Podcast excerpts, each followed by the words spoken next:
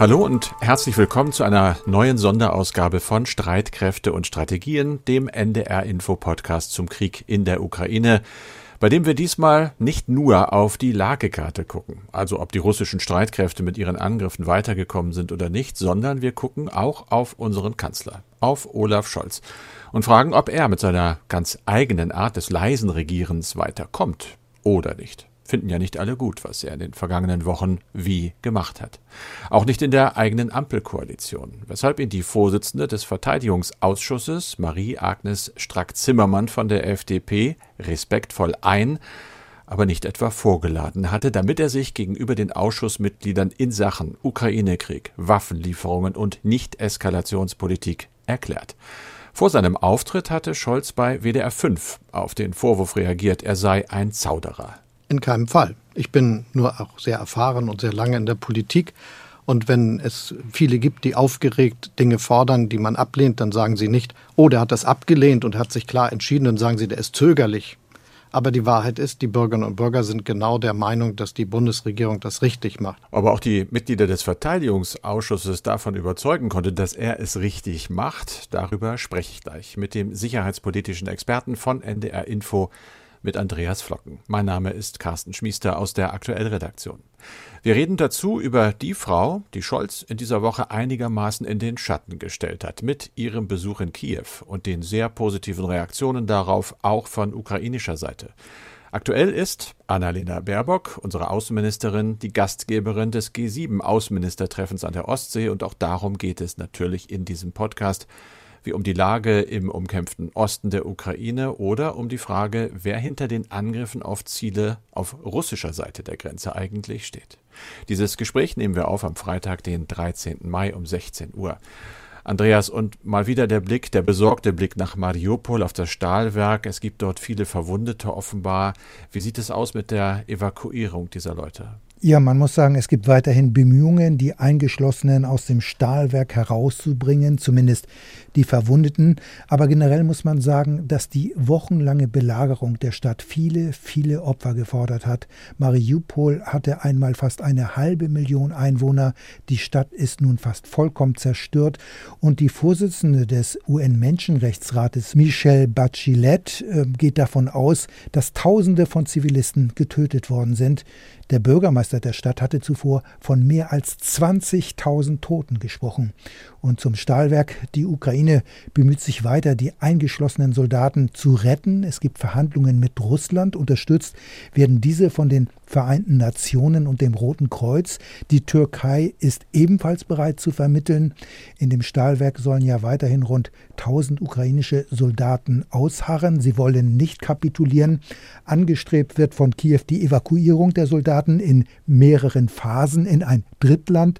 Zunächst sollen knapp 40 Schwerverwundete gerettet werden. Die Türkei hat nach Medienberichten vorgeschlagen, alle ukrainischen Soldaten in dem Stahlwerk über den Seeweg in Sicherheit Zu bringen und bei sich dann aufzunehmen. Allerdings lehnt Russland bisher eine Evakuierung ab und fordert die Kapitulation der Soldaten. Also faktisch einigermaßen Stillstand und damit kommen wir zum Donbass, der ja eigentlich hauptumkämpften Region. Auch da passiert im Moment nicht so schrecklich viel, oder? Ja, so ist es. Im Donbass gibt es im Augenblick auf russischer Seite relativ wenig Bewegung. Äh, die von den russischen Verbänden schon lange kontrollierte Stadt Isium spielt eine wichtige Rolle bei den Operationen im Donbass. Sie war bisher Ausgangspunkt für Offensiven, mit denen ukrainische Verbände vom Rest der Ukraine abgeschnitten werden sollten. Mittlerweile halten Militärexperten es für denkbar, dass die russische Militärführung diese größeren Einkesselungsvorhaben aufgibt, denn es hat zuletzt schwere eigene Verluste gegeben. Versuche, einen Fluss mit Pontonbrücken zu überqueren, scheiterten. Offenbar hat Russland dabei eine ganze taktische Bataillonsgruppe verloren. Das wären rund 900 Soldaten. Und auch im Nordosten stehen die russischen Verbände ziemlich unter Druck. Dort wurden die Truppen von den Ukrainern aus den Vororten der Millionenstadt Kharkiv zurückgedrängt. Es gibt sogar Spekulationen, es könnte eine ähnliche Entwicklung geben wie damals in Kiew oder vor Kiew, muss man genau sagen. Dort war ja der russische Versuch, die Stadt zu umschließen, gescheitert und die russischen Truppen hatten sich dann aus dem Norden komplett zurückgezogen. Aber ich denke, so eine Entwicklung wird es im Osten der Ukraine wohl nicht geben. Es sieht eher so aus, dass die russischen Truppen Truppen versuchen, sich ganz neu aufzustellen. Ich habe es eingangs erwähnt, Andreas. Bundeskanzler Scholz war heute im Verteidigungsausschuss in Berlin, weil einige, unter anderem aus der FDP, nicht ganz zufrieden waren, möglicherweise auch sind mit der Art, wie er in der Ukraine-Krise agiert. Es soll um schwere Waffen gegangen sein. Was wissen wir von seinem Auftritt vor diesem Ausschuss? Ja, Carsten, zunächst muss man noch mal sagen, der Bundeskanzler war ja vor einiger Zeit von der Vorsitzenden des Verteidigungsausschusses Marie-Agnes Strack-Zimmermann eingeladen worden, um Auskunft zu geben, wie die Ukraine konkret von der Bundesregierung unterstützt wird. Denn der Kanzler wollte ja von der Lieferung schwerer Waffen zunächst nichts wissen, im Gegensatz zu vielen anderen Verteidigungspolitikern in der Ampelkoalition. Und dann hat sich die Bundesregierung ja doch bewegt mit der Ankündigung, Gepard-Flugabwehrpanzer zu liefern und auch sieben Panzerhaubitzen. Der Verteidigungsausschuss, der tagte hinter verschlossenen Türen. Der Kanzler wurde eine Stunde befragt und und was man nach der Sitzung von den Teilnehmern dann erfahren hat und erfahren konnte, da waren die Antworten von Olaf Scholz wohl nicht gerade sehr ergiebig. Auch einige Abgeordnete der Ampelkoalition waren unzufrieden mit dem Kanzler. Für den verteidigungspolitischen Sprecher der FDP-Fraktion Markus Faber hat Scholz die Chance nicht genutzt. Er habe zwar sehr wortreich geantwortet, aber nicht inhaltsreich, sondern eher global. Und mancher würde sagen, ja, das war ein typischer Scholz, den man da möglicherweise zu hören bekommen hat. Andere Abgeordnete der Ampel versuchten aber, diesen Eindruck zu relativieren und bezeichneten das Treffen als transparent. Die Ausschussvorsitzende Strack-Zimmermann sprach von einem konstruktiven Gespräch, ja, und sie sprach sogar von einem super Aufschlag. Der Kanzler habe angeboten, nochmal wiederzukommen, um mit dem Ausschuss im Gespräch zu bleiben. Trotzdem also allzu viel ist bei dieser Sitzung offenbar nicht herausgekommen. Allerdings hat der Bundeskanzler offenbar gesagt, dass außer den bisher in der Öffentlichkeit genannten Waffen keine anderen Waffensysteme für die Ukraine abgegeben werden. Die Ukraine hat ja Leopard-Kampfpanzer gefordert, aber auch sogar Kampfflugzeuge. Aber gerade Flugzeuge sind für Deutschland keine Option, schon allein, weil die Ausbildung auf westlichen Flugzeugmustern ja mehrere Jahre dauern würde. Ist denn vom Kanzler Irgendwas gesagt worden über den sogenannten Ringtausch, also dass Deutschland Waffen an osteuropäische NATO-Verbündete weitergibt, damit die dann ihre Waffen noch sowjetischer Bauart an die Ukraine liefern können? Ja, dazu muss man sagen, im Vorfeld der Sitzung sagten die Abgeordneten, sie wollten den Kanzler auch zum Ringtausch befragen, ob das gemacht worden ist und vor allem, ob es dazu auch aussagekräftige Antworten gegeben hat. Das wissen wir nicht, denn wie gesagt, die Sitzung dauerte gerade mal eine Stunde. Klar ist aber, der Ringtausch mit Slowenien, der stockt. Einen ähnlichen Deal soll es ja auch mit Tschechien geben. Auch der wird nicht ganz einfach sein, denn die Länder wollen offenbar von Deutschland nicht nur Auslaufmodelle, Modelle wie den Schützenpanzer Marder oder den Transportpanzer Fuchs bekommen. Sie wollen moderne Waffen haben, also den Kampfpanzer Leopard 2 oder den neuen Schützenpanzer Puma am Weißenhäuser Strand an der Ostsee und sprechen natürlich vor allem über den Krieg in der Ukraine und seine auch Wald und auch seine weltweiten Folgen. Parallel läuft ein Treffen der Agrarminister in Stuttgart. Deutschland hat ja gerade die G7-Präsidentschaft. Weiß man denn schon etwas über die konkreten Ergebnisse der Beratungen? Ja, konkrete Ergebnisse bei Außenministertreffen, das sind in aller Regel Statements, Aufforderungen und sowas gibt es natürlich auch. Die G7-Gruppe hat erstmal wieder die Solidarität mit der Ukraine bekräftigt und sich dann äh, ganz auf die drohende Ernährungskrise konzentriert, die eben durch das Festhalten von Getreide seitens der Russen äh, droht, weltweit eben. Da war die Rede von einem Lebensmittelkrieg, den Putin führe. Man wolle den armen Staaten unbedingt helfen bei der Bewältigung dieser Krise. Das hat Bundesaußenministerin Baerbock gesagt. In einer gemeinsamen Sitzung waren übrigens auch der ukrainische Außenminister Kuleba und der moldowische Außenminister Popescu dabei. Auch ihnen wurde die Solidarität versichert während die Ukraine militärisch attackiert werde, hieß es, sei eben auch die Stabilität der Republik Moldau bedroht. Es wurde dann noch immer wieder über diese hybride Kriegsführung Russlands geredet. Sie wurde natürlich verurteilt. Man suche jetzt auf die dadurch ausgelöste globale Hungerkrise aber eine politische Antwort. Das ist dann immer ja wichtig bei Diplomaten. Wie formulieren sie es? Politisch heißt eben im Umkehrschluss auf keinen Fall irgendeine militärische Eskalation natürlich. Kuleba, der ukrainische Außenminister, hat wiederholt von der Aggression Russlands gesprochen und natürlich Russland die Schuld zugewiesen an dieser Krise. Er hat Forderungen aufgestellt, das macht er immer. Unter anderem hat er gesagt, russische Vermögenswerte sollten in den G7-Ländern beschlagnahmt werden, aber nicht einfach so, sondern mit dem Zweck, das Geld dann nach dem Ende des Krieges zum Wiederaufbau der Ukraine zu benutzen. Und es gab auch den Appell an die Europäische Union, dieses Ölembargo, über das ja lange schon verhandelt wird, endlich zu verabschieden. Parallel dazu bei den Agrarministern ging es natürlich auch um die Getreidekrise. Es sind viele, viele Tonnen, Millionen Tonnen, die im Moment festgehalten werden in blockierten Häfen. 20 Millionen Tonnen ganz genau. Auf den Feldern liegt eine neue Saat. Man weiß gar nicht, wie man mit dem Getreide umgehen soll, wie man es an die Kunden bringt. Jetzt wird offenbar gesucht nach Alternativen. Da hat Cem Özdemir, also unser Landwirtschaftsminister, gesagt, diese Alternativen könnten etwa Landwege sein, die Schiene aber auch oder sogar über die Donau. Du hast eben den ukrainischen Außenminister Kuleba angesprochen der hat doch sicher auch Waffenlieferungen gefordert. Das macht er ja eigentlich Na immer. klar, ja, das ist Routine bei ihm und äh, ja, die Ukrainer meinen es natürlich auch wirklich ernst, aber sie stoßen da dann doch auch an Grenzen, denn er hat eben nicht nur Raketenabwehrsysteme weitere gefordert, sondern auch Kampfjets, das hast du ja schon kurz angesprochen. Das wird mit Sicherheit schwierig werden. Da hat auch Außenministerin Annalena Baerbock ganz klar sich kritisch geäußert. Sie hat auf die bisherige Haltung der G7 auch zur Einrichtung von immer wieder geforderten Flugverbotszonen Zonen reagiert. Ebenso zur Lieferung, so hat sie sich ausgedrückt, von Flugmaterialien habe man sich ja bereits deutlich positioniert und das heißt, nein, machen wir nicht. Aber er geht nicht mit leeren Händen nach Hause. Die G7-Außenminister, ja, da wird natürlich auch die Europäische Union repräsentiert und der EU-Außenbeauftragte Borrell war mit dabei. Der hat nun gesagt, es gibt weitere 500 Millionen Euro Militärhilfe für die, für die Ukraine. Insgesamt dann unterm Strich zwei Milliarden. Und dieses Geld, also 500 Millionen, seien ganz äh, schwerpunktmäßig für schwere Waffen bestimmt. Also hat er mit seiner Forderung nach mehr Waffen doch zumindest einen Teilerfolg erzielt bei diesem Treffen. In einer unserer Podcast-Folgen haben wir auch über vermutete ukrainische Angriffe auf Einrichtungen in Russland gesprochen. Die Regierung in Kiew äußert sich hierzu nicht. Solche Attacken werden weder bestätigt noch dementiert.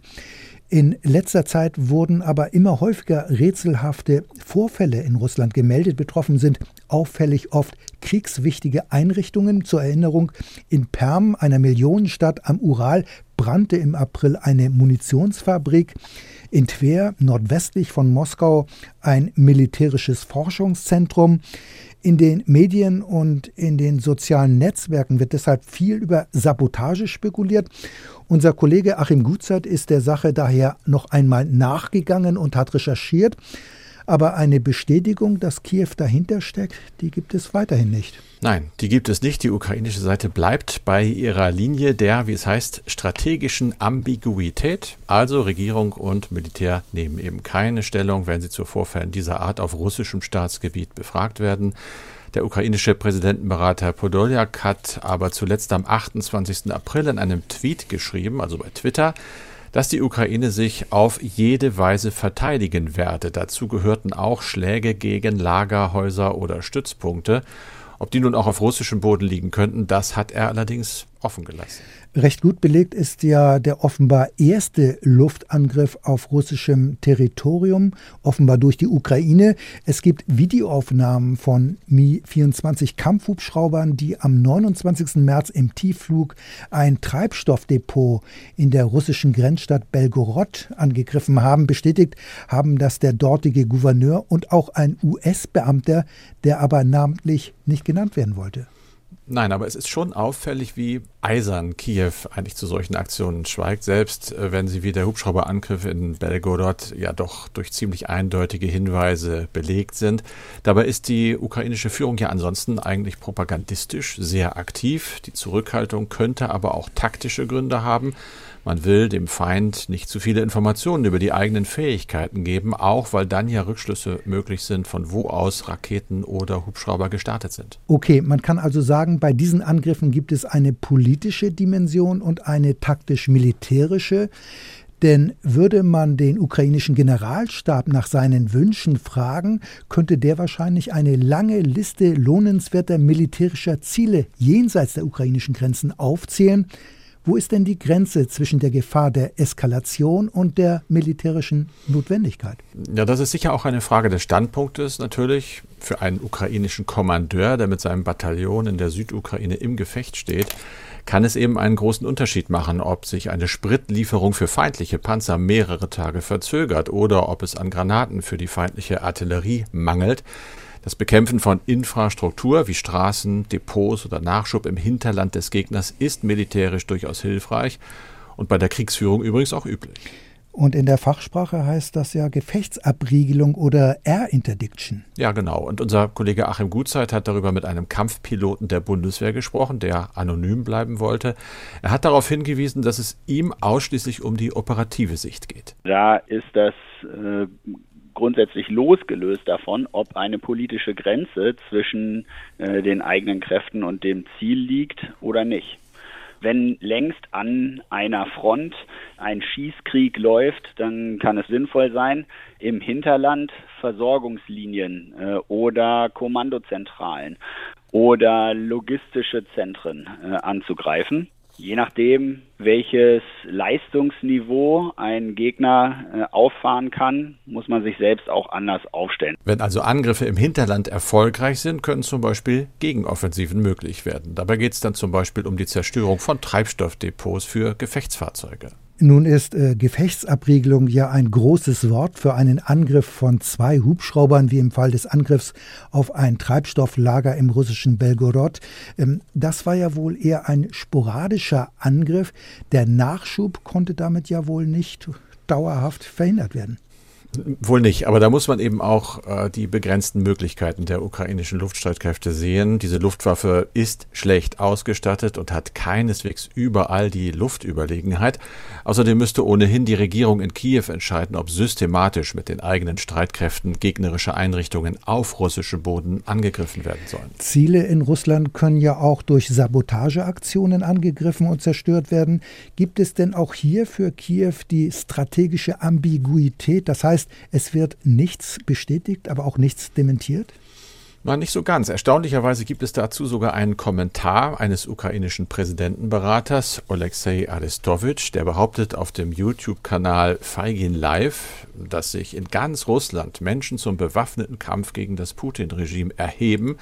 Dazu sollen Mitglieder der sogenannten Legion Freiheit Russlands gehören.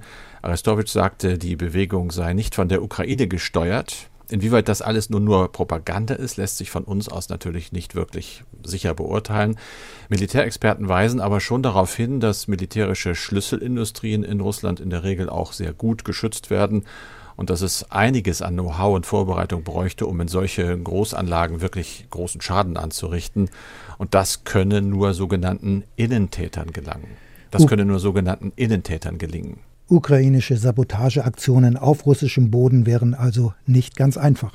Das Interview von unserem Kollegen Achim Gutzeit mit dem Bundeswehrpiloten findet sich übrigens auf unserer Internetseite unter ndr.de-streitkräfte. Andreas, und damit sind wir schon wieder beim Briefkasten angekommen, bei unserem elektronischen, der schön gut gefüllt ist. Wir freuen uns wirklich, dass äh, Sie, liebe Hörerinnen und Hörer, so viel schreiben und so aufmerksam eigentlich immer dabei sind. Svenja Hahn ist eine davon aus Hamburg. Sie hat uns geschrieben, es heißt immer, wir sind geschützt durch die NATO und durch die amerikanischen Atomwaffen. Da wird mir umso mehr bewusst, was es bedeutet, dass Trump aus der NATO aussteigen wollte. Was passiert, wenn die USA aussteigen? Wie schnell wäre das möglich? Und was hätte das für Folgen für uns und die anderen NATO-Länder? Also die USA sind eindeutig die NATO-Führungsmacht, nicht nur politisch, sondern vor allem auch militärisch. Ohne die militärischen Fähigkeiten der USA läuft in der NATO praktisch nichts. Überspitzt gesagt, die NATO wäre dann letztlich nur noch ein Papiertiger. Und richtig deutlich wurde das während des Kosovo-Krieges 1999. Da hatten die Amerikaner an die 90 Prozent der Lufteinsätze geflogen und ein NATO-Austritt der USA, das wäre praktisch das Ende der NATO als Militärbündnis. Und es ist richtig, durch den US-Nuklearschirm werden auch die NATO-Mitglieder geschützt, beziehungsweise dieser Schirm dient der Abschreckung, gerade auch gegenüber der Atommacht Russland. Und würden die USA austreten, empfiele natürlich auch die nukleare Abschreckung durch die USA. Zwar sind Großbritannien und Frankreich ebenfalls Atommächte, aber ich denke, diese Atomwaffen hätten aus einer Vielzahl von Gründen nur eine begrenzte Abschreckungswirkung. Und noch zu Trump. Der damalige US-Präsident konnte offenbar nur mit großen Mühen von seinen Beratern davon abgehalten werden, den Austritt der USA aus der NATO zu erklären. Und für das Bündnis war die Trump-Präsidentschaft ohnehin eine ganz, ganz schwere Zeit. Es ging praktisch um die Existenz der NATO. Ja, soweit würde schon gehen. Und der Austritt, der ist ganz einfach. Artikel 13 des NATO-Vertrages sieht lediglich eine einjährige Kündigungsfrist vor. Und die NATO ist für die Europäer weiterhin die Sicherheitsorganisation Nummer eins, auch wenn die Europäer versuchen, die EU-Verteidigungsstrukturen zu stärken. Aber die EU könnte die NATO nicht ersetzen. Und es hat ja auch seinen Grund, warum das EU-Mitglied Finnland und demnächst wohl auch Schweden die NATO-Mitgliedschaft anstreben. Und ob Donald Trump bei den nächsten US-Präsidentschaftswahlen wieder antritt, das wissen wir nicht. Aber nach meinem Eindruck ist er der Mann, der inzwischen das Sagen bei den Republikanern hat. Oder wie siehst du das, Carsten? Du warst ja auch mehrere Jahre ARD-Korrespondent in Washington gewesen schon eine Weile her und ich lebe da nicht mehr, dann ist das immer schwerer zu beurteilen. Aber nach allem, was ich lese, wäre ich da nicht ganz so sicher. Also man hört durchaus, dass es in der Republikanischen Partei auch Kritiker gibt und andere Stimmen. Und dann muss man natürlich sagen, zu Trumps Zeiten wurde ja viel Hände geschüttelt zwischen USA und Russland. Ich war selber beim Gipfel in Helsinki dabei, als die beiden sich getroffen haben. Das hat sich jetzt ja total geändert durch den Angriffskrieg. Also er kann weder sagen, so böse sind die Russen gar nicht, das können die Europäer auch ohne uns hinkriegen. Er kann aber auch nicht sagen, sagen, die Europäer zahlen nichts mehr für die Sicherheit, die wir ihnen bieten. Das war ja auch eines seiner Hauptargumente, wenn man sich denkt, äh, was Olaf Scholz da an Zeitenwende vollzogen hat, über zwei Prozent des Bruttoinlandsproduktes für Deutschland, das 100 Milliarden Paket. Also wichtige Argumentationslinien funktionieren nicht mehr und die gesamte Weltsicherheitslage hat sich eben fundamental geändert. Ich denke, das weiß man auch in Amerika und man weiß, dass man letztlich äh, ohne die NATO auch selber logischerweise geschwächt ist, weil es einfach den Gegner so viel stärker machen würde.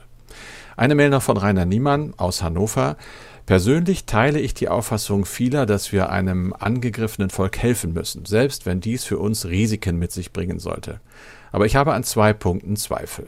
Vielleicht finden Sie Gelegenheit, hierzu etwas zu sagen. Das tun wir. Immer wieder wird behauptet, Russland reagiere doch genauso wie die USA in der Kuba-Krise. Ich sehe hier Unterschiede, weil es eben damals nicht zu einem Einmarsch gekommen ist. Und dann, zweitens, ist meiner Einschätzung auch, dass viele Vorwürfe gegen früheres Unrecht der USA außer Acht lassen, dass in der Zwischenzeit der Westen insgesamt das Hinterhofdenken und Denken in Einflusssphären überwunden hat aber vielleicht haben Sie hier fundiertere Ansichten. Also nach meinem Eindruck erleben wir in den internationalen Beziehungen das Aufkommen einer Großmächte-Konkurrenz.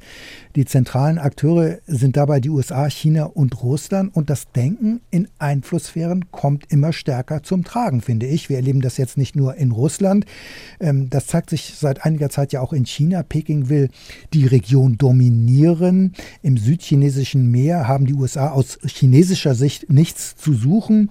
Das ist ein klassisches Denken in Einflusssphären. Ähm, Peking verweist ja auch gerne darauf, dass die USA nicht freundlich reagieren würden, wenn chinesische Kriegsschiffe regelmäßig in der Karibik oder vor der US-Küste kreuzen würden. Und ich denke, da ist durchaus was dran. Die US-Regierung hat ja auch die Entwicklung in Venezuela mit Sorge betrachtet, insbesondere als sich dort eine Annäherung an Russland abzeichnete. Und dann hat es ja in Mittelamerika auch US-Militärinterventionen Interventionen gegeben, beziehungsweise Washington hat den Sturz von Regierungen betrieben. Beispiele sind Kuba, Panama, Nicaragua und in den 1970er Jahren auch Chile. Und man kann vielleicht durchaus sagen, unter Trump wurde die sogenannte Monroe-Doktrin aus dem 19. Jahrhundert wiederbelebt. Danach haben sich andere Mächte aus der Region fernzuhalten. Also die USA haben natürlich ein Interesse an und in Mittel- und Südamerika und auf einen zunehmenden Einfluss, das muss man heute sagen, beispielsweise der Chinesen, würde Washington in der Tat reagieren, wenngleich nicht mit militärischen Instrumenten. Wir reagieren auf einen zunehmenden Anfluss an E-Mails. Wenn Sie uns schreiben, worüber wir uns freuen, streitkräfte.ndr.de, Streitkräfte mit AE. Wir können nicht jede Mail beantworten, aber wir lesen alle Mails und ganz oft findet sich das auch in unseren Gesprächen wieder und wir lassen es dort dann einfließen. Also bitte weiterschreiben. Das war's für diesen Podcast mit Andreas Flocken und mit Carsten Schmiester. Zum Wochenende noch eine Podcast-Empfehlung mit guten Beispielen zur Lösung der Klimakrise. Die ganze erste Staffel gibt es bereits in der ARD Audiothek und jetzt gibt es neue Folgen. Erneuerbare Energien lösen uns von Abhängigkeiten. Erneuerbare Energien sind deshalb Freiheitsenergien.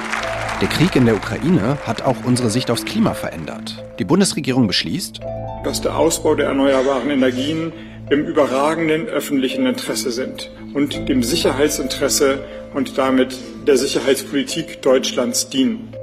Können wir den Klimawandel wirklich stoppen und zugleich unabhängiger von russischer Energie werden? Für unseren Podcast Mission Klima wollten wir genau das herausfinden. In der Fahrradstadt Kopenhagen gibt es mehr Räder als Einwohner. Aber auch beim Heizen können wir eine Menge von der Stadt lernen. Ist ziemlich heiß hier. Man sieht also den Verbrennungsprozess nicht, aber hier davor ist es auch ordentlich heiß. Grün heizen mit Wärme, die ohnehin entsteht, wie hier in der Müllverbrennungsanlage.